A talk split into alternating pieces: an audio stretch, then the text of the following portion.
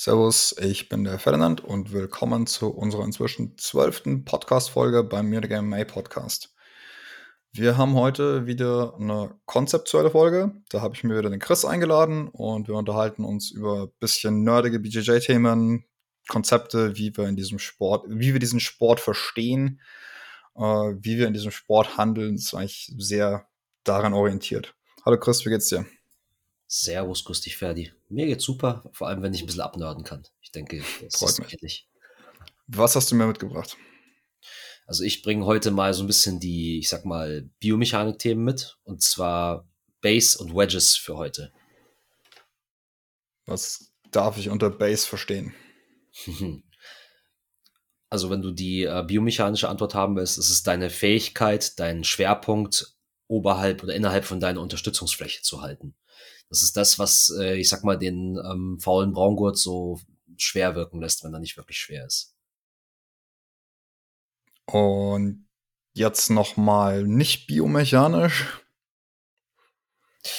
Das ist die Fähigkeit, nicht gesweept zu werden und nicht aus der Balance gebracht zu werden, wenn du nicht möchtest.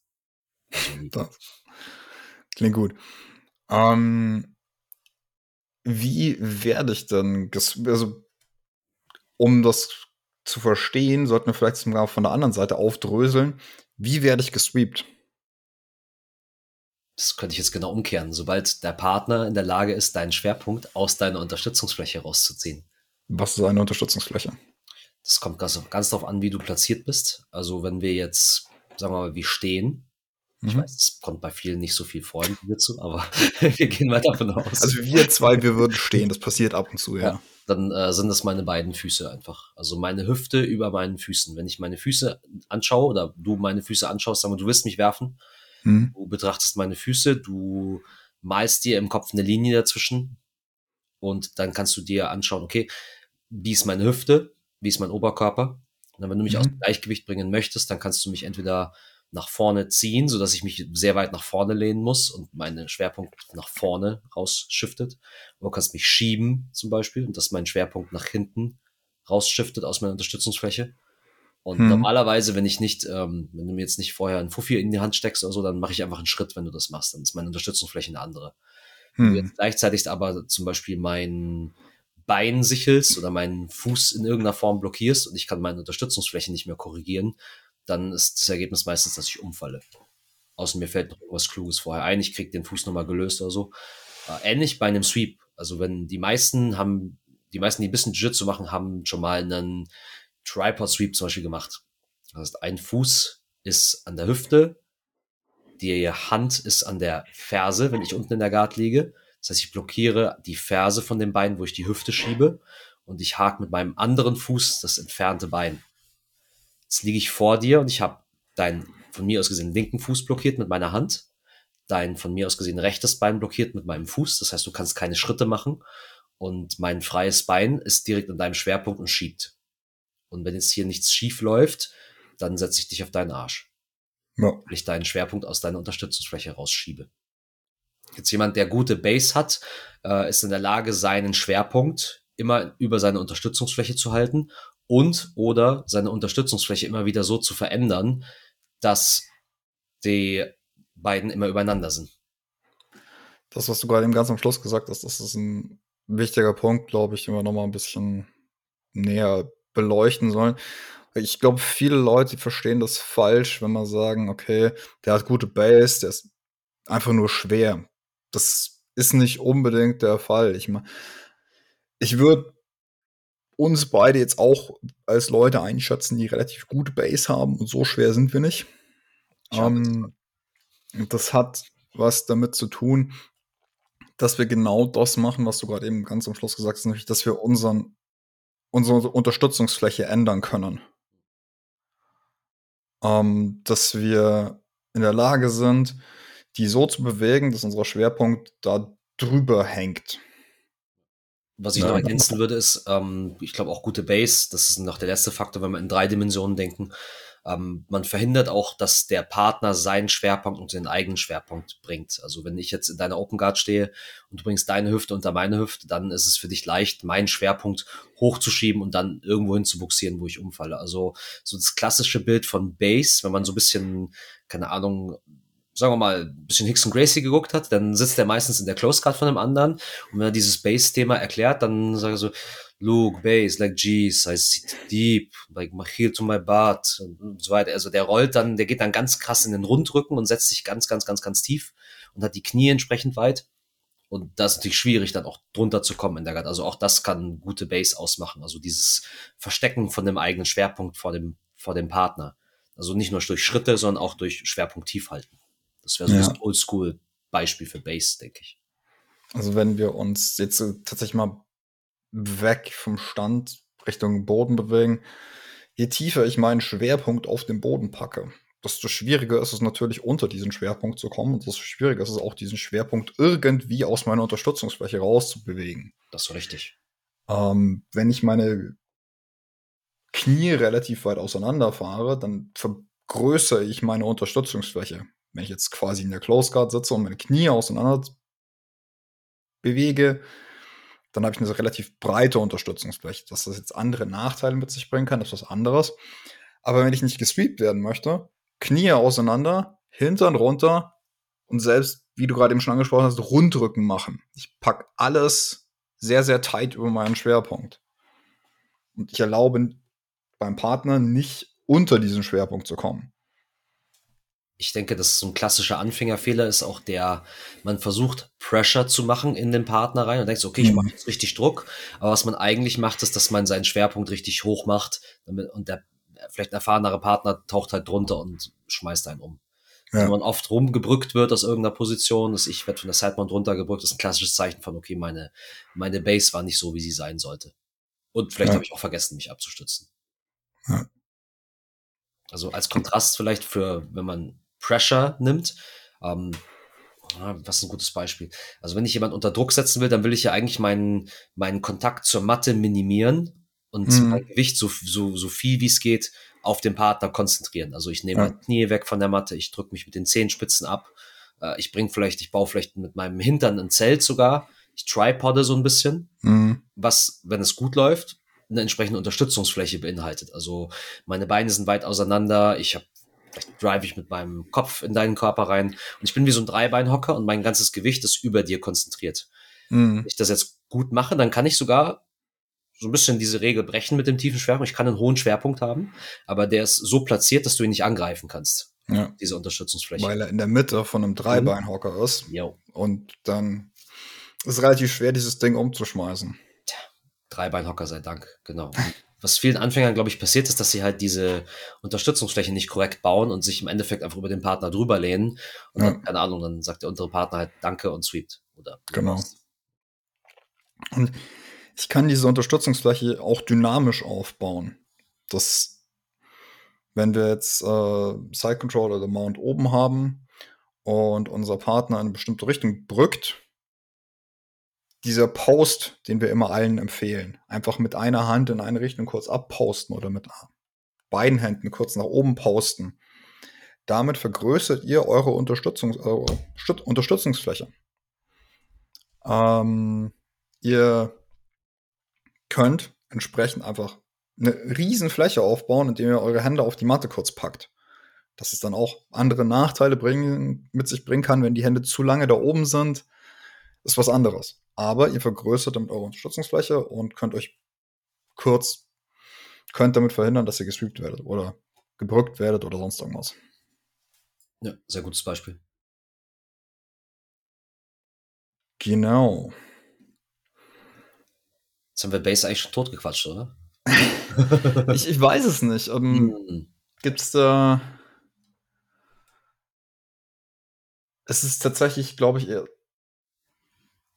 wie man Base angreifen kann, können wir auf der anderen Seite noch oh. ähm, besprechen.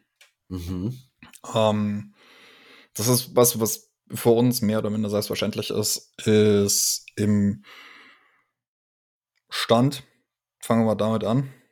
Ähm, wenn ich dich vorhin mit dem Umschubsbeispiel, was du gebracht hast.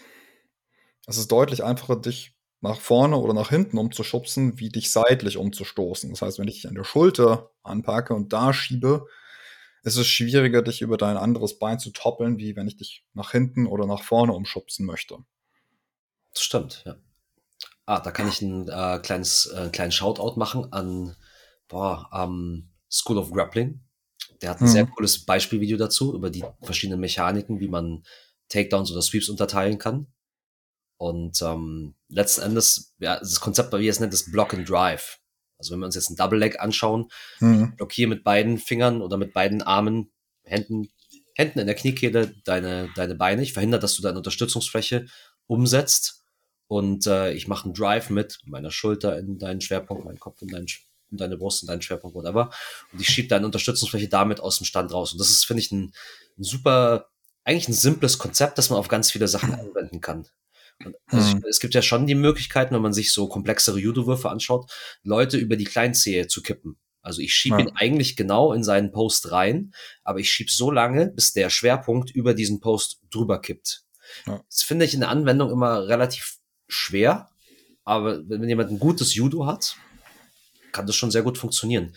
Kann ich nur das Video empfehlen. Der hat da ein paar ganz gute grafische Beispiele. Vielleicht finden wir den Link und packen es in die Show Notes rein. Ja, genau das.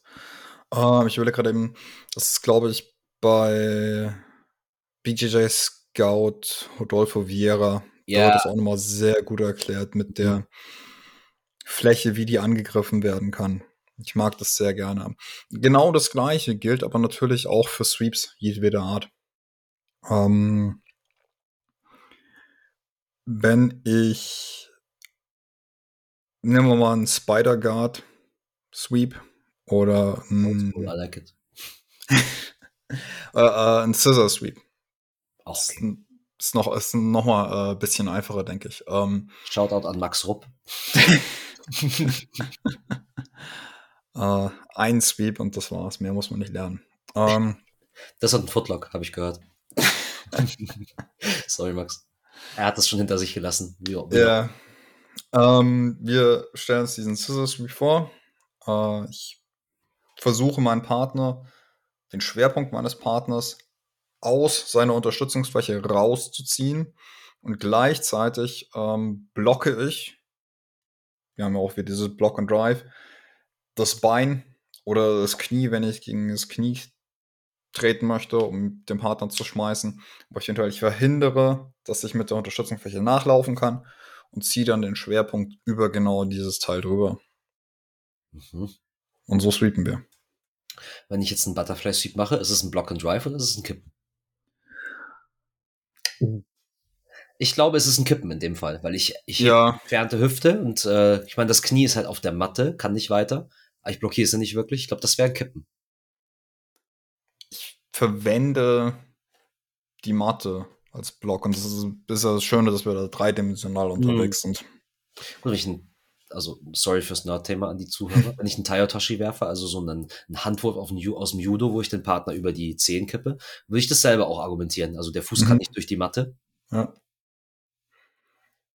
Naja, endgültig werden wir das vielleicht nicht auflösen, aber. Nee, aber so naja, generell. Generell. Man kann denken. mal drüber nach, wie ihr äh, Leute sweept, werft oder auch generell äh, aus ihrer Base rausbekommt, weil ihr könnt allein mit dem Angriff in diese Richtung, könnt ihr schon sehr viel bewegen. Also, also wenn ich jemanden anreiße oder sonst irgendwie dazu bringe, einen Schritt machen zu müssen, aus dem Ganzen raus oder posten zu müssen, dann öffnet das das Match, dann öffnet das das Rollen. Und ich kann nicht einfach nur noch zumachen und eng halten und ja. nee, wenn ich ja dieses Kusushi-Thema da. Oh, er hat ein japanisches äh, Wort benutzt. Oh, oh. Wenn ich das da reinbringe. Was ist denn dann? Öffnet ihr damit auf jeden Fall äh, Gleichgewicht brechen. Für, fürs Deutsche. Ähm, dann öffnet ihr damit das Thema. Ich würde es sogar genauer definieren. Es ist Gleichgewicht stören. Wenn ich es breche, fällt er ja schon. Hm, stimmt, ja. Und auf die, Störung, auf die Störung muss er reagieren. Das finde ich mhm. ganz, das ist ein sehr guter Punkt, den du da machst. Äh, wenn jemand aus dem Gleichgewicht ist, der denkt nicht mehr drüber nach, euch zu passieren oder euch zu takedown, sondern der denkt drüber nach, wie er ähm, sein Gesicht von der Matte weghält. Ja. Da komme ich später auch noch zu. Ich habe auch noch zwei Themen mitgebracht. Das passt auf jeden ja, Fall sehr gut ja. dazu. Jetzt vielleicht, um so ein bisschen überzuleiten in das äh, Sekundärthema von unserer Biomechanikhälfte. Mhm. ähm, wenn ich jemanden mit, äh, ich habe eine gute Base, ich habe eine Kontrollposition erreicht, sagen wir Side Mount. Mhm. Ich baue so ein bisschen Pressure vielleicht auf und ähm, meine Base ist aber okay, also ich werde nicht gerollt. Hm, jetzt hat der Partner natürlich nicht mehr so viele Optionen. Das heißt, er muss die Position eigentlich zu seinen Gunsten in irgendeiner Form verändern, um noch rauszukommen, um eine Guard zu recovern und so weiter. Mhm. Was dann relativ wichtig ist, ähm, dass sich den Partner davon abhalte, das zu tun. Und da kommt dieses Thema Wedges mit rein. Oder ich, also ich, ich habe nur so einen kruden Begriff auch im Deutschen dafür, also ein Stopper, würde ich jetzt einfach okay. nennen. Also eine, eine, Struktur, die meinen Partner davon abhält, eine Position so zu verändern, ähm, dass sie zu meinem Nachteil sich entwickelt. Also dass er escape, dass ich abgebrückt werde, was auch immer. Hm. Also Beispiel, wenn man die klassische Side Mount jetzt nimmt, das Knie neben der Hüfte auf der einen Seite und der Ellbogen vom Underhook auf der anderen Seite. Damit kann ich ja. die Hüfte vom Partner einklemmen, einsperren, wedgen, blockieren, wie auch immer, wie so ein Türstopper letztendlich. Ich stelle da so ein Keil drunter ja. und dann bewegt sich das Ding erstmal nicht so leicht. Natürlich, dieses Ding ist am Leben und äh, hat ein bisschen Muskeln vielleicht auch und wehrt sich, aber so grundsätzlich kann ich den Partner damit ein bisschen verlangsamen und ich kann die Dinger natürlich auch immer wieder umplatzieren, wenn ich merke, das Ding hält nicht. Mhm. Das finde ich ein ganz gutes äh, Konzept, um sich selber so ein bisschen beim, beim Pinnen vom Partner, beim, beim Kontrollieren zu helfen. Ich mir die Frage stellen, ja. okay, halten meine Stopper den Partner jetzt gerade von seinem Escape auf oder macht der Partner gerade den Escape in eine Richtung, wo mein Stopper eigentlich sinnfrei ist? Also Klassiker, der Partner hat eine gute Brücke gemacht, ich bin vielleicht kurz aus der Balance und das Knie kommt zwischen ähm, mich und ihn, also genau in meine Leiste rein. Hm. Dann funktioniert mein Knie als Stopper neben der Hüfte gar nicht mehr so gut, weil es eigentlich überwunden wurde. Ja. Und dann, wenn ich da zu lange warte, dann wird die Guard recovered und ich bin wieder einen Schritt zurück. Wenn ich ja. jetzt aber rechtzeitig das realisiere, vielleicht mich ein bisschen umplatziere und zum Beispiel die Hand neben die Hüfte setze, was einer der billigsten Stopper überhaupt ist, der aber super funktioniert, ja. dann ist das wieder ein ganz anderes Problem für den Partner. Ich denke, wenn, wenn man oft Pins verliert, also Side Mount oft verliert, vor allem, aber auch Sachen, also auch Positionen wie Mount, dann liegt es oft daran, dass entweder die, die Base und der Pressure nicht gestimmt haben oder auch ganz oft, dass die, die Blockaden, die man um den Partner rumsetzt, nicht mehr funktionieren. Vielleicht haben sie am Anfang gestimmt, aber der Partner hat sein Verhalten geändert. Und wenn man stur nur noch zuhält und diese, ich sag mal, Stopper nicht, nicht umsetzt, dann passiert oft der Escape. Hm. Ich glaub, das ist was, wie man sich selber ganz gut überprüfen kann, wenn man sich da ja. auseinandersetzt. Also, bei ähnlichem Gewicht und ähnlicher körperlicher Fitness. Und wenn ich mich auf einen Partner setze und Mount oder sowas einfach mal festhalte und dann einfach einfriere und nichts mehr mache, mhm. dann wird der Partner irgendwann tatsächlich rauskommen. Wenn ich auf das reagiere, was der Partner macht und ihn dynamisch festhalte, dann kann ich ihn deutlich, deutlich länger festhalten. Und wenn wir uns da mal Sportarten anschauen, in denen es äh, Siege durch Pins gibt, Judo, äh, Ringen, die da ist die, die, die, wie gepinnt wird, da ist auch, also zumindest im Judo auf jeden Fall, da ist konstant Bewegung dahinter. Also wenn wir uns dann ähm, einen Käsergadame-Pin anschauen, da wird quasi grundsätzlich im Kreis gelaufen. Um eben zu verhindern, dass der, der Partner gewiss, also um zu verhindern, dass der Partner da reagieren kann, um rauszukommen. Ringen ist natürlich Pinfall mit beiden Schultern auf der Matte. Das ist nochmal ein bisschen was anderes, was natürlich schneller geht. Aber trotzdem ist, ist generell hilfreich im BJJ, wenn man in der Lage ist, dynamisch zu pinnen. und zwischen Pins zu wechseln und den Partner festzuhalten. Thema Geschwindigkeit und Zeit ist auch ein wichtiger Pointer. Um, ähm, beim Judo und sowohl beim Judo als auch beim Ringen gibt's Zeit, Zeitlimits, sage ich mal, die du erfüllen musst, um den Pin oder den Sieg zu sichern. Also im Judo sind es, glaube ich, mittlerweile traurige 20 Sekunden für einen Pin. Ja, ich, ich glaube, noch weniger, auf jeden Fall. Es war mal deutlich länger. Ja, also, ja. Und äh, beim Ringen, ich weiß nicht, wie lange, wie viele Sekunden für einen Schultersieg notwendig ist, aber es ist immer eine begrenzte Zeit auch. Also, äh, selbst wenn man da statische Situationen sieht irgendwann, ähm, die werden einfach dann durch den Ref ausgelöst, aufgelöst, weil das Ganze vorbei ist. Und im Jiu-Jitsu, wo es das nicht gibt, sieht man oft, wenn die Leute sehr stur sind in ihren Pins, dass dann doch die Position sich nochmal deutlich verändert. Ja. Wenn man genug Zeit hat dafür, zumindest als Untermann. Ja. Ähm, und also dieses Wedge-Thema oder Block-Thema, das muss nicht unbedingt am Körper sein. Ähm, das kann auch an Körperteilen sein, wenn wir uns die äh, ganze das ganze Danaher Leglock äh, Sprech anschauen. Oh, da machst du eine, eine Dose auf, okay? Ja, ich, ich will das fast nicht zu weit aufmachen. Das ist nochmal was, was wir vielleicht für was anderes hernehmen können. Aber ich kann auch ein Körperteil isolieren und darum dann Wedges aufbauen. Im Endeffekt ist, ha, nehmen wir ein anderes Beispiel, jetzt nicht unbedingt das Leglocks-Ding, sondern wenn ich einen ähm, Unterarm- oder Oberarm Shin-Stapler Shin-Staple. Shin-Staple. Mhm. Mein Shin, mein dein Shin. Mhm. Ja.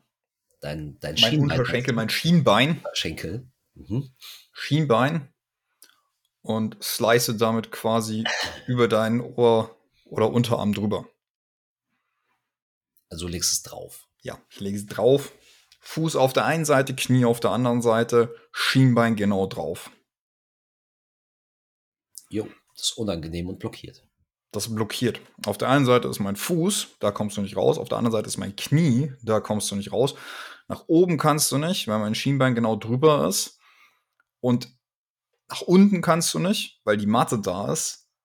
Du kannst nur nach vorne oder nach hinten. Und da ist halt mein Gewicht. wichtiger Punkt. Ähm, nach oben ginge schon, wenn du dein Gewicht von deinem Bein runternehmen würdest. Das heißt, so ein Stopper, der muss auch immer und er muss oft, damit er länger hält, von deinem Körpergewicht unterstützt werden. Ja, das ist genau, das ist sehr wichtig, dass dazu kommt. Wenn ich Stopper links, rechts habe und kein Körpergewicht draufpacke, dann ja, dreidimensionaler Raum wieder, in dem wir uns bewegen. Das ist einer der Gründe, warum eine, wenn man eine gute Brücke hat, also auch eine dreidimensionale Brücke, wo man den Partner von, von sich runterschiebt, sage ich mal, also das Gewicht vom Partner von sich runterkriegt, das ist ein sehr wichtiges, ein sehr wichtiger Skill, weil das einfach dafür sorgt, dass die, die blockierenden Gliedmaßen vom Partner schwach werden und ich da ein hm. kurzes Fenster generieren kann, wo ich, wo ich durchkommen kann. Versus wenn der Partner komplett auf mir drauf ist und sich schwer macht, dann kann ich so viel schrimpen, wie ich möchte, aber ich kriege das Knie dann nicht durch unbedingt. Ja. Ganz genau. Eine Bridge kann natürlich auch wieder die Base von meinem Partner stören. Im Sinne von, kommt aus dem Gleichgewicht, muss sich kurz fangen, kreiert für mich auch wieder ein Fenster. Ja. Und wir sind ja jetzt schon dabei, das auch wieder umzudrehen. Ähm, was muss ich machen, um diese Wedges zu lösen, beziehungsweise da rauszukommen? Da haben wir ja auch schon angefangen. Also entweder das Körpergewicht irgendwie runterbekommen, das hilft. Ähm, irgendein Körperteil innerhalb also in diese Wedges reinbekommen. Was natürlich einfacher gesagt ist als getan. Aber das wäre so der erste Schritt, den wir meines Erachtens nach äh, ausführen müssten. Ja, da hatten wir das Thema Frame auch mit drin. Also im Sinne von einer Struktur, die Abstand hält zwischen mir und meinem Partner. Optimalerweise irgendwie ein Knochen, den er mhm. nicht leicht pulverisieren kann, hoffentlich. Außer ich habe Endstage Osteoporose, was ich hoffentlich nicht habe, wenn ich Jiu-Jitsu mache. Nee, das ist nicht gut. Nee, ist nicht so verbreitet auch, Gott sei Dank. Ja. Genau, also ich, das ist, glaube ich, ein ganz komplexes Thema. Da gibt es sehr viel Interaktion zwischen Base, Wedges, Pressure und so weiter. Ja. Das denke ich, also wenn wir beim Thema Defensive jetzt bleiben, ähm, Frames sind da doch auch das A und O. Also im Sinne von, das erlaubt meinem Partner nicht sein Gewicht auf mir zu zentrieren. Deswegen, wenn Mhm. ihr klassisches Anfängerbeispiel, ich werde passiert und ich strecke meine Arme und Beine einfach von mir und gebe auf. Das ist das Schlimmste, was ihr machen könnt. Immer wenn ihr passiert werdet, wenn jemand an eurer Guard vorbeikommt, versucht irgendwas zwischen euch und euren Partner zu kriegen. Ein Unterarm, ein Knie wäre natürlich Optimum, ein Ellbogen, Stirn, irgendwas dazwischen stellen, dass nicht die Situation entsteht, wo ihr flach auf der Matte liegt und der Partner sich in Ruhe platzieren kann in der Position. Hm. Ansonsten, ja, Frames. Und zugehörig zu diesen Frames, und das haben wir das beim letzten Mal behandelt, wo wir beide zusammensaßen, ist im Inside Space. Yes.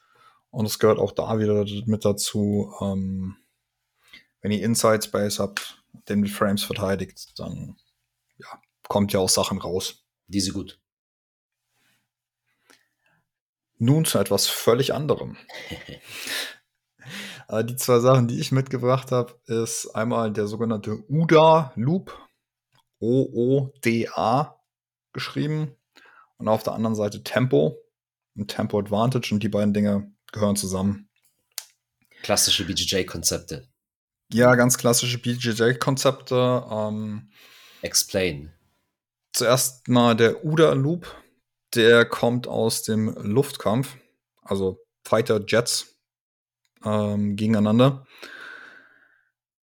UDA steht für Observe, Orient, Decide, Act.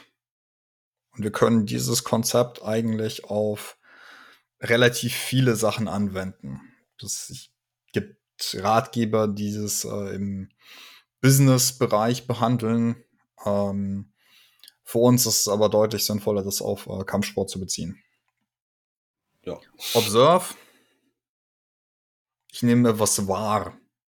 Für uns ist es nicht nur, okay, ich sehe etwas oder ich höre etwas. Nee, äh, wir spüren natürlich auch, wenn unser Partner irgendwas macht. Also wenn der Chris an meinem Gi zieht, dann bekomme ich das mit. Das sagt nicht nur, sagen nicht nur meine Augen, das sagen auch andere Sinne von mir, die sagen, okay, hey, jetzt Chris zieht gerade eben an mir, an meinem Gi. Ähm, Orient. Ich orientiere mich in der dadurch entstehenden Situation. Das, ich muss mich orientieren, okay, ich werde gezogen, ich, mein Fuß kommt nach vorne. Ähm, wo, sind der, wo ist der Rest von äh, Chris Körperteilen? Was plant er gerade eben zu tun? Decide. Ich entscheide mich, eine bestimmte Aktion äh, zu tätigen. Also entweder ich, okay, er zieht mich nach vorne, äh, ich drop auf meine Knie runter und versuche ihn Katakombo zu werfen, oder ich pull guard, oder ich block auf, mach, äh, mach, mach, mach mich groß, dass er mich nicht runterziehen kann. Ich entscheide mich für irgendeine dieser Optionen. Und Act, ich handle und mache genau das, wofür ich mich entschieden habe. Das Ganze passiert natürlich innerhalb vom Milli-Mikrosekundenbereich. Hoffentlich. Hoffentlich. wenn nicht, äh, wenn es im Sekundenbereich wird, dann das wird schon, wird schon gefährlich für mich. Zumindest in der kompetitiven Situation. Ja. Ähm, oh, manchmal ist es auch so, wir sind in einer relativ statischen Situation. Im Rollen zumindest. Da sind diese Phasen länger. Da können wir uns länger überlegen, okay, was macht er gerade eben? Und wenn ihr jetzt mal äh, Leuten, Leuten beim Rollen zuschaut, wenn es in einer statischen Situation ist, achtet mal drauf, ihr seht vielleicht auch, dass die explizit irgendwo hinschauen, um zu schauen, okay, wie ist gerade eben genau die Beinkonfiguration da hinten? Oder was, wo ist gerade eben der Arm von dem anderen? Das ist in dieser Observe-Phase mit drinnen. So. Und jetzt ist es Chris' Job zu schauen, dass sein Loop kleiner ist wie meiner. Das heißt, dass er schneller ist wie ich in diesem Loop. Seine Entscheidungsfindung muss schneller sein als meine, weil wenn das der Fall ist, dann gibt es einen Kurzschluss in meinem Loop.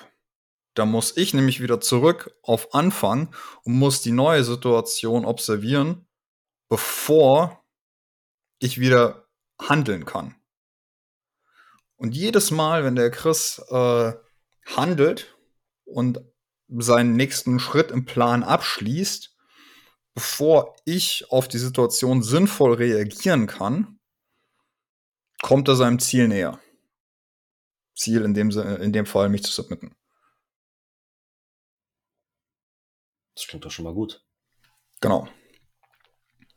Wie können wir also jetzt unseren Loop möglichst klein halten, während wir den von unserem Partner möglichst vergrößern? Schneller denken. Wie kannst du in BJJ schneller denken? Hm. Also es ist auf jeden Fall ein Vorteil, wenn ich äh, Erfahrung in der Position habe, mich schon auskenne. Also weiß, wohin ich schauen muss, was ich, wonach ich spüren muss. Wenn ich bestimmte Reaktionen und Aktionen von meinem Partner schon kenne und so ein bisschen vorhersehen kann, ist auf jeden Fall hilfreich. Wenn ich meinen Partner schon ein bisschen gelesen habe, vielleicht auch in anderen Situationen und extrapolieren kann, vielleicht. Mhm. Und äh, by the way, ich denke, das ist einer der Gründe, warum ähm, viele den Bodenkampf, den Standkampf bevorzugen, weil ich da viel mehr Zeit habe, um zu observen und meinen, meinen Loop zu strukturieren.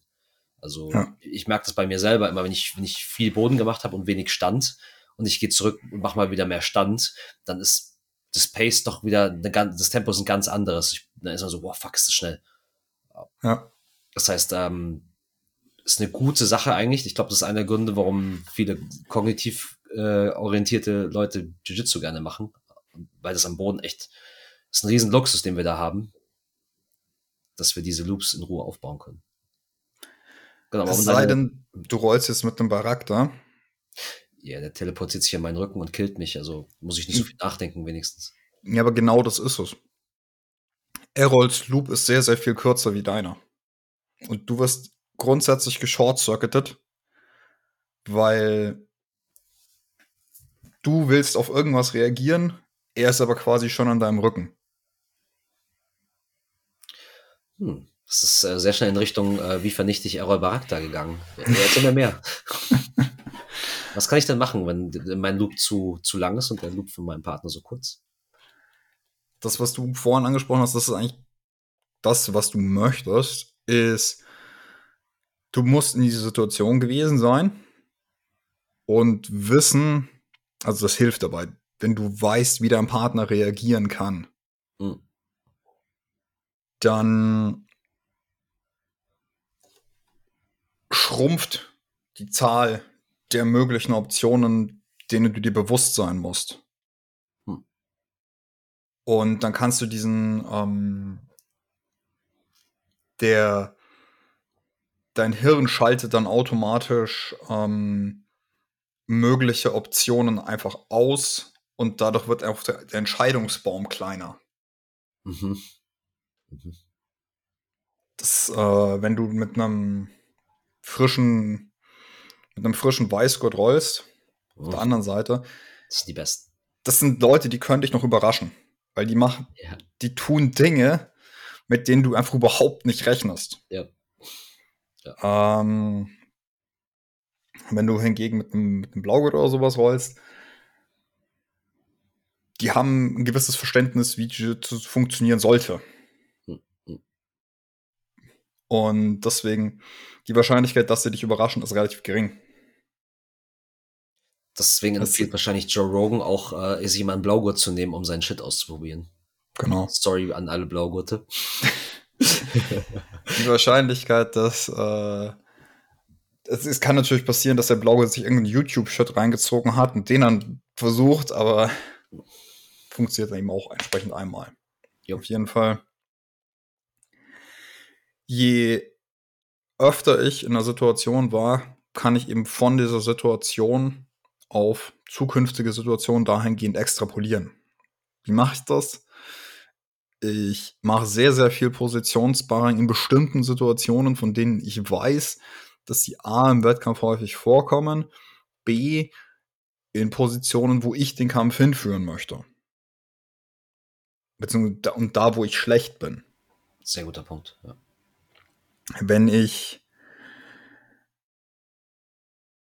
Jiu-Jitsu generell ist eigentlich, das ist ganz besonders im Gi, ist das Spiel Guard Passing gegen Guard. Das ist,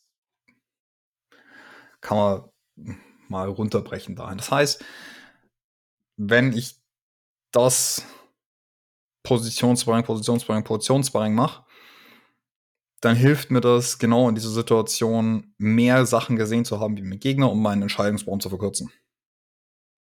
Meinen Loop zu verkürzen. Wenn ich und bestimmte Dinge, die wir da tun, wir als Gym jetzt, ähm, die sorgen dafür, dass wir direkt am Anfang dieser Aufgabe den Loop von unserem Partner oder Gegner overloaden. Nämlich, wenn ich sage, du pulst und es ist mein Job, direkt an der Guard vorbeizulaufen. Dann, ah, ich schlag dich auf eine physische Art und Weise, aber ich overloade auch deinen Loop. Mhm. Inwiefern belässt du meinen Loop? Also der Passer den vom Puller? Ja. Mhm. Okay. Mhm. Weil du willst weiß, eine Guard aufbauen, du kannst aber keine Guard aufbauen, weil ich schon vorbei bin. Mhm. Also ich möchte eine Situation erzeugen, auf die du nicht vorbereitet bist, wo du konstant hinten dran hängst, weil ich meinen Loop immer kurz halte. Und das ist das zweite Ding, Tempo und Tempo Advantage. Das spielt genau da rein. Wir haben beide ein gewisses Tempo. Das ist bei beiden 50. Ähm, Im Laufe eines Matches erhöhe ich mein Tempo. Das heißt nicht, ich bewege mich schneller. Das heißt einfach nur, ich bin näher daran, mein Ziel zu erreichen. In einer bestimmten Situation oder generell, was das Match angeht. Irgendwann ist mein Tempo 70. Ich bin in der Side Control. Und dein Tempo ist 30. Du bist in der Side Control Bottom. So. Jetzt hast du zwei Optionen. Entweder, du, beziehungsweise drei Optionen. Option 1, du akzeptierst das Ganze und lässt dich submitten. Dann ist dein Tempo 0 und ich habe gewonnen. Mhm.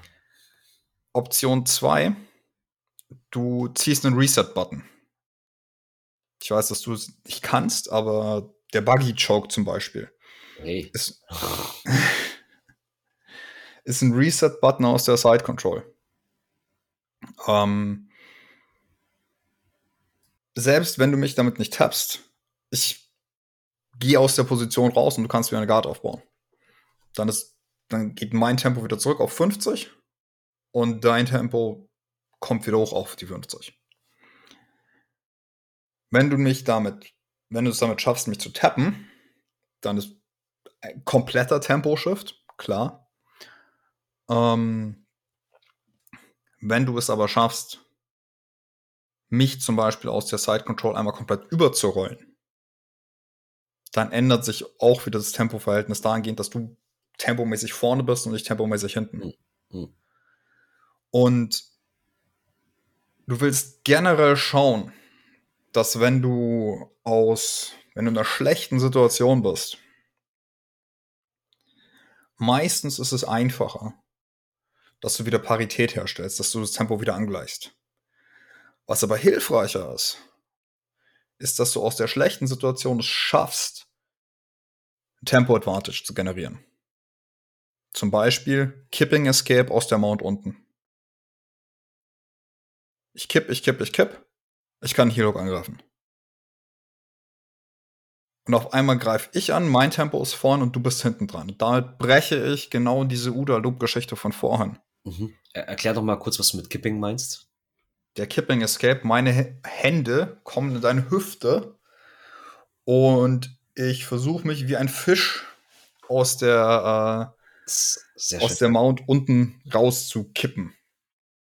Sieht unfassbar bescheuert aus, ist aber tatsächlich im Nogi relativ stark. Wer sich's mal anschauen will, ähm, der Brian Glick hat zum Beispiel ein sehr cooles Video dazu, wo er das erklärt. Und ja, ist definitiv eine coole Angriffsphilosophie, beziehungsweise Konterangriff, Angriffsphilosophie aus dem Escape direkt in den, wie sagst du, Tempo Advantage zu kommen. Ja. Das ist für mich, also wenn ich verstehe, wo ich hin will, also wenn ich verstehe, wer ein höheres Tempo im Match hat, dann weiß ich, was ich tun muss, um en entsprechend wieder angreifen zu können, beziehungsweise auf einen Reset-Button zu kommen, um zu sagen, okay, wir sind wieder auf Null. Und wenn wir uns Leute wie ähm, Gordon Ryan zum Beispiel anschauen, der lässt sich nie auf Null zurückschalten. Der ist bereit, wieder zurück in der Halfguard oder sowas zu gehen gibt aber Crossface Underhook dabei nicht auf. Ja, sein Tempo geht dann geht, freiwillig zurück von 60 auf 55, aber er ist trotzdem noch über deinem Tempo, was bei 30 liegt. Und von da rampt er wieder hoch, dass er wieder vorbeikommt. Ganz, also ganz besonders in den uh, Submission-Only-Matches ist es genau der Fall, wenn er dann ähm, wenn er einfach konstant diesen, dieses Tempo-Advantage hat, dann brechen die Leute. Und genau das erreichst du mit diesem Ding. Das ist ziemlich ätzend, wenn er nicht nur den physischen Pressure hat, sondern auch den taktischen Pressure. Ja. Genau. Und das ist mal, über Pressure haben wir uns, glaube ich, noch nicht unterhalten. Das ist was, was wir vielleicht das nächste Mal an, anpacken können, ist tatsächlich Pressure existiert nicht nur auf einer Ebene. Das ist nicht nur physisch. Ja. Eigenes Kapitel nochmal, ja. ja. Aber ich denke, das Tempomodell gibt da auch schon sehr viel her in die Richtung. Ja. ja. Also ich. Mir hat es zumindest geholfen, zu, also für mich persönlich, A, nicht einfach nur damit zufrieden zu sein, ähm, wieder auf Null zu kommen, sondern versuchen direkt aus, einer, aus einem Escape anzugreifen. Und B, was tatsächlich, finde ich, noch viel mächtiger ist, diesen, dieses Tempo-Advantage nicht mehr zu akzeptieren, dass ich wieder zurückgehe. Beziehungsweise, dass ich auf Null gehe. Ich, akzept, ich gehe vielleicht auf 55 zurück, aber das mache ich. Das lasse ich mir nicht aufzwingen ja. wenn es funktioniert. Natürlich. Punkt. Ja. wenn du zu lange wartest, du einen groben Fehler machst, dann wird der Partner dafür sorgen, dass du auf Null zurückgehst, aber definitiv, was du vermeiden sollst, ist einfach zu, zu akzeptieren, so, oh, jetzt hat er wieder eine Guard, okay, dann gehe ich jetzt rückwärts raus und lass ihn aufbauen. Auch so ein klassischer Anfängerfehler einfach. Oder, oh, ich bin jetzt passiert und wie gesagt, das, das Beispiel von vorher, ah, jetzt lasse ich meine Arme einfach irgendwo und äh, ich versuche gar nicht zu framen, weil jetzt hat er eh schon gewonnen. Genau. Also diese kleinen Tempo-Advantages, das, das das summiert sich einfach auch über, über ein Match und innerhalb von der Position. Ich mag dieses Tempomodell echt ganz gerne. Ähm, du hast es jetzt heute auch für mich das erste Mal erklärt. Und äh, das Schöne an dem Modell ist auch, dass es auch so Nuancen von Positionen erklärt. Also äh, letzten Endes hast du ja nicht nur, okay, ich bin in der Guard, okay, ich passe, okay, jetzt bin ich in der Side Mount, ja, passt. Sondern du hast ja eben auch dadurch diese Zwischenschritte äh, abgedeckt ja. von, okay, ist eine, ist eine Guard aufgebaut im Sinne von, häng ich in deiner Spider Lasso oder sind wir noch im freien Raum und ich habe vielleicht meine Griffe am, am Schienbein und ich verhindere, dass du eine Guard aufbaust und ich renn vielleicht schon halb an deiner Guard vorbei, bevor du sie aufbauen kannst und habe dadurch diesen, diesen Tempo-Advantage schon am Start. Ja. Und auch so kleine Positionsverbesserungen innerhalb von der Side Mount, innerhalb von der Mount. Ist ja auch wieder ein Tempo-Vorteil. Genau. Habe ich deine Arme über deinem Kopf in der Mount. Ist ein Tempo-Vorteil, würde ich sagen. Genau. All das, das tut nicht nur physisch weh, sondern auch, ich sag mal, taktisch. Ja. Der Partner kommt immer weiter ins Hintertreffen. Genau. Sehr Ich habe das aus dem Schach und dem kompetitiven StarCraft habe ich das her. Oh. Das ist mal wieder. ähm, Nerd Alert. ja, aber also ich bin schon der Meinung, dass, äh, dass man viele Dinge aus anderen Bereichen auch auf Jiu-Jitsu anwenden kann und umgekehrt natürlich. Ja, definitiv. Ähm, dass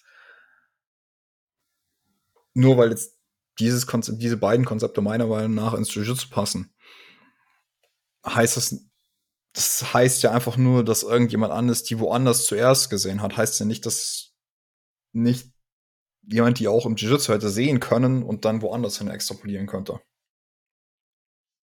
Ja, definitiv. Es gibt ja viele Modelle, die du anwenden kannst auf Jiu-Jitsu und ja. auch andere Sportarten. Also Modell ist ja nie erschöpfend für die, für die Realität. Es deckt ja nie alles ab. Aber ich finde, bestimmte Modelle haben bestimmte Vorteile einfach, die das Verständnis erleichtern können. Gerade wenn man mhm. anfängt, Jiu-Jitsu zu lernen, ist es gut, einfach durch bestimmte Modelle mal einen Blick auf den Sport zu kriegen.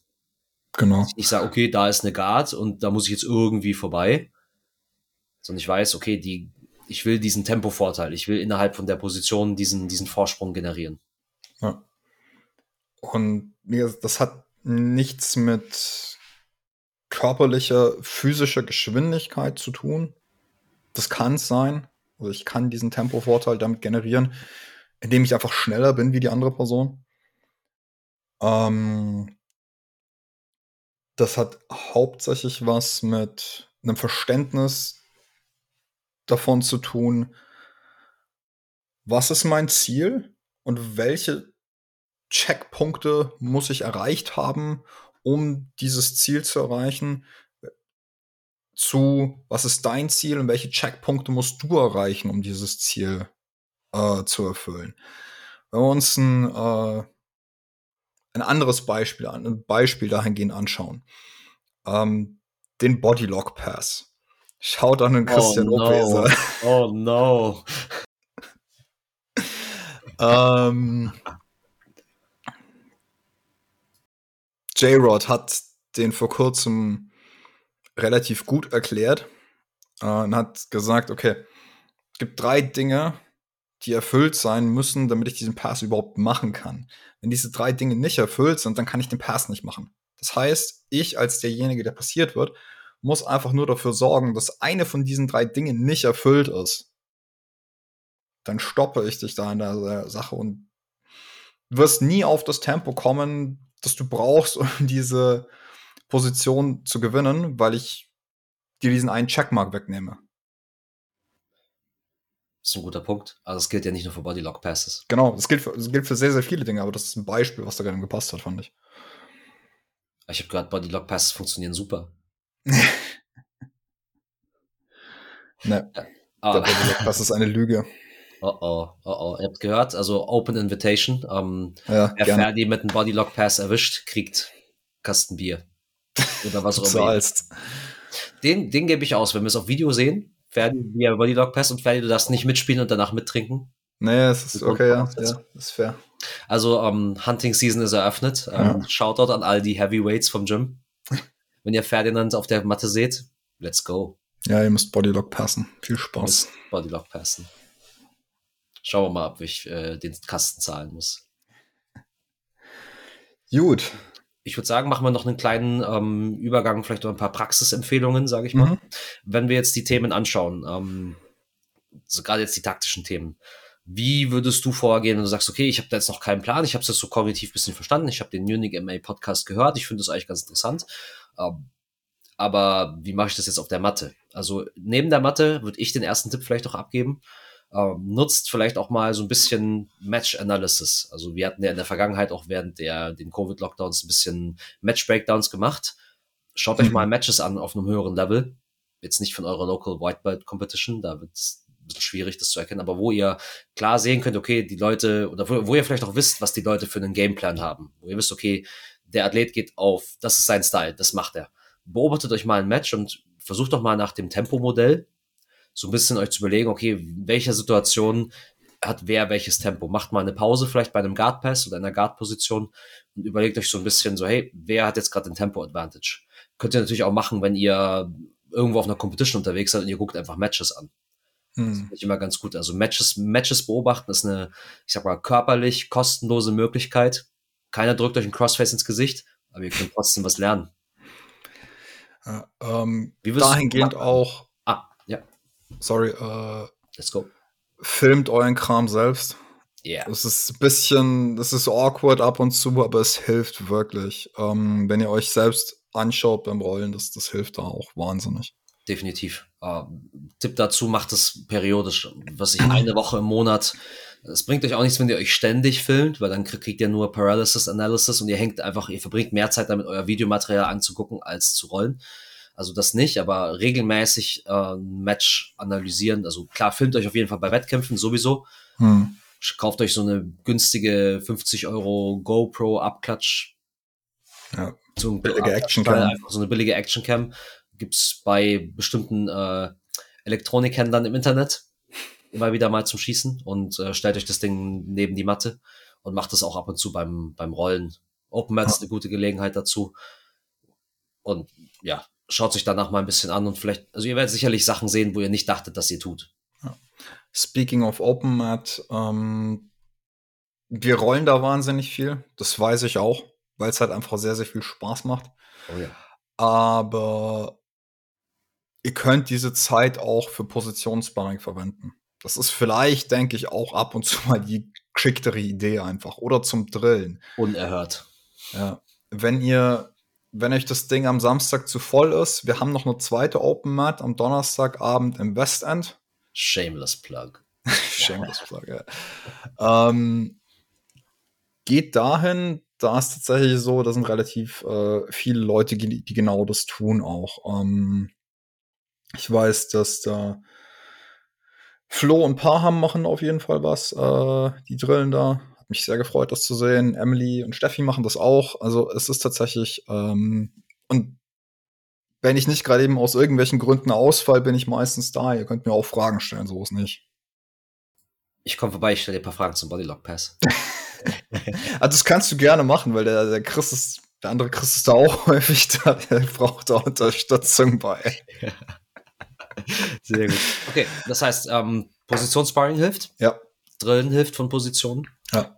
Kannst du in normalen Trainings, wo du jetzt nicht die, den Hut auf hast, sage ich mal, was du machst, auch was machen? Also bei deinen normalen Rolls? Ja. Slow it down. Also, du weißt vermutlich, was ich damit sage. Also, Äh, genau, führ's mal aus. hm. Soll ich's ausführen? Führst du aus, dann, dann weiß ich, ob du das genau Aber das gleiche, das gleiche, Ja, das gleiche meinen. Also verschiedene Ebenen von Slow It Down, würde ich sagen. Ähm, jetzt, wenn wir einfach nur einen freien Roll haben und ich jetzt nicht mich mit dem Partner absprechen kann, dann muss ich meine eigenen Aktionen so ein bisschen verlangsamen. Im Sinne von, ich versuche nicht so schnell ich kann irgendwas zu machen, sondern ich versuche mir, jetzt sind wir wieder beim Loop vorher, mir Übersicht über eine Position zu verschaffen, bevor ich mich äh, zu irgendwas entscheide.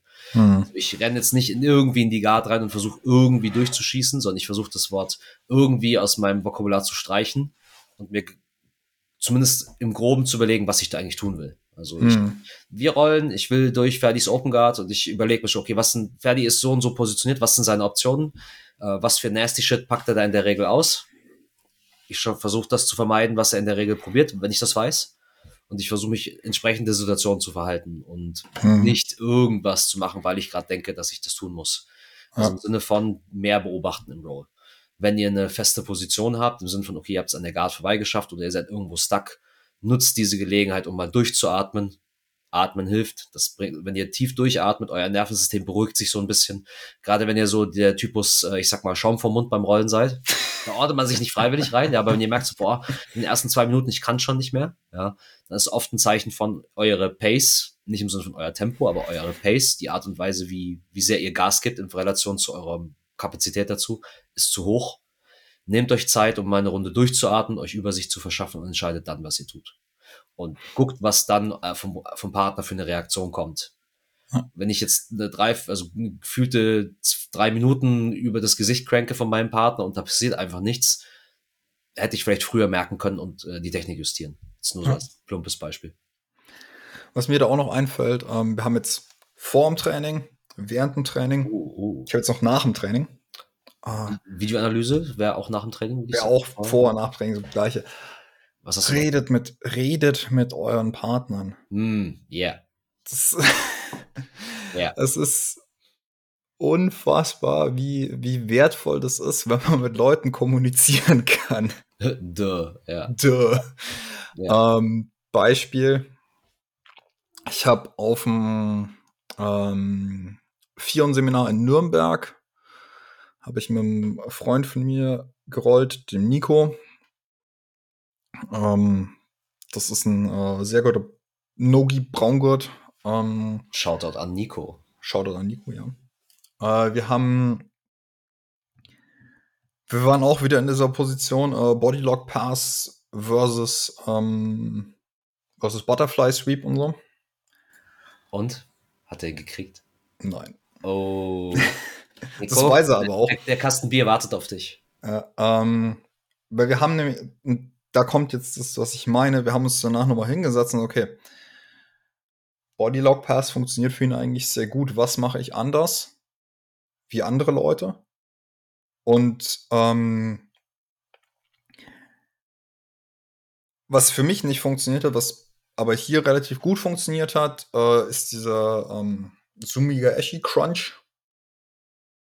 Mhm. Ich, ich, ich klaue jetzt diesen Begriff einfach mal hier. Äh, Shoulder Crunch Position. Shoulder Crunch Position. Mal da mal ein Bild, dass sich das jeder vorstellen kann. ich habe einen sehr tiefen Underhook und schlag, ziehe die Schulter von meinem Partner hoch zu meiner Schulter quasi. Ähm, das hat bei ihm überhaupt nicht funktioniert. Mhm, also du konntest seine Schulter nicht einklemmen und seinen Arm über deine Schulter bringen? Genau, ich konnte seine Schulter nicht einklemmen.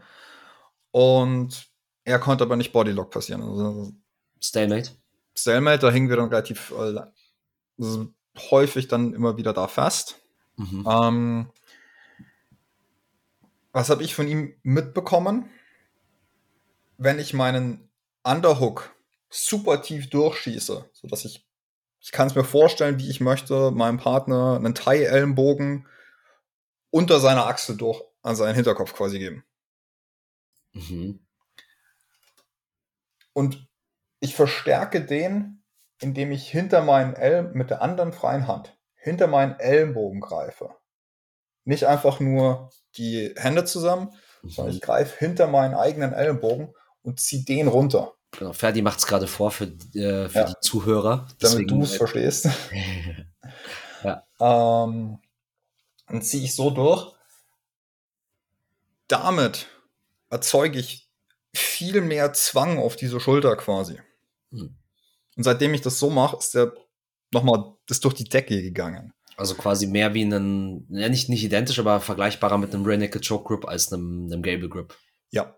Mhm. Ähm, also du gehst auf Rear Naked Choke, ziehst ihn rauf, mhm. wechselst dann auf Gable und dann hast du immer noch den äh, ah, anderen Arm. Okay, okay, ja, also okay. Ich, ich muss aber meinen Arm durchziehen. Mhm. Mhm. Wenn ich den Arm durchgezogen habe, dann komme ich da nicht mehr raus und ich kann also beziehungsweise mein Partner kommt nicht mehr raus und dann kann ich meinen freien Arm das mhm. so verwenden, unter das Kind zu gehen und damit dann zu hebeln. Ja, um, um zum Thema zurückzukommen, genau so eine Konversation könntet ihr nach jeder Runde ja. haben, wenn ihr mit irgendeinem crazy Shit erwischt werdet. Genau. Also wir hatten uns auch mal äh, unterhalten, genau aus dem Grund mit äh, über den Shoulder Crunch. Und genau das solltet ihr immer machen. Wenn ihr mit irgendwas erwischt werdet, irgendwie, oh, ich werde mit irgendeinem Sweep weggeklatscht und ich habe es gar nicht kommen sehen nach der Runde einfach fragen. So, ey, du hast ja, richtig aber wichtig für, fürs Training. Fragt, hey, können wir das nach dem Training yeah. nochmal besprechen? Nicht, blockt nicht euren Partner für, die, für den nächsten Roll aus. Sagt einfach nur, hey, das war cool, kannst du mir das nachher nochmal zeigen? Ja. So. Da, gleich anmelden, aber später durchführen. Genau. Das ist super wichtig. Einfach, das ist so hilfreich. Redet miteinander und nicht vergessen nach der Stunde dann. Nee. Der klassische nee. Fehler. Ja. Wenn es ist, führt, führt eine Notiz. Also generell, ah, Nerd Alert, äh, habt ein Trainingstagebuch in irgendeiner Form. Kann eine App sein, Notizbuch auf dem Handy oder wirklich Blatt Papier. Wenn sowas passiert, am Anfang, wenn, je früher oder je, je, je weniger weit ihr seid, desto mehr solltet ihr eigentlich mitschreiben, dass ihr alles irgendwie behalten könnt. Und dann später schreibt ihr halt die Sachen auf, die euch überrascht haben, die komplett neu waren für euch. Müsst ihr nicht mehr so viel schreiben. Aber ich finde, ähm, ja, wer schreibt, bleibt einfach. Genau. Ein altbackenes Zitat, aber sowohl im Kraft- als auch im Kampfsport sehr relevant. Gut. Dann, also wer auch immer mich Bodylock passieren kann, kriegt einen Kasten Bier von Chris. Muss auch kein Bier sein. Können auch Kasten Wasser machen, wenn ihr kein Bier mögt. Wasser mit Geschmack. Oder whatever. Oh, Spezi. Spezi. Shoutout, wenn jemand äh, von den Zuhörern bei Spezi arbeitet. Wir suchen noch nach einem Sponsor für den Podcast. genau. Wir trinken also. immer eine Spezi, während wir podcasten. Ihr, ihr wisst Bescheid, was Sache ist.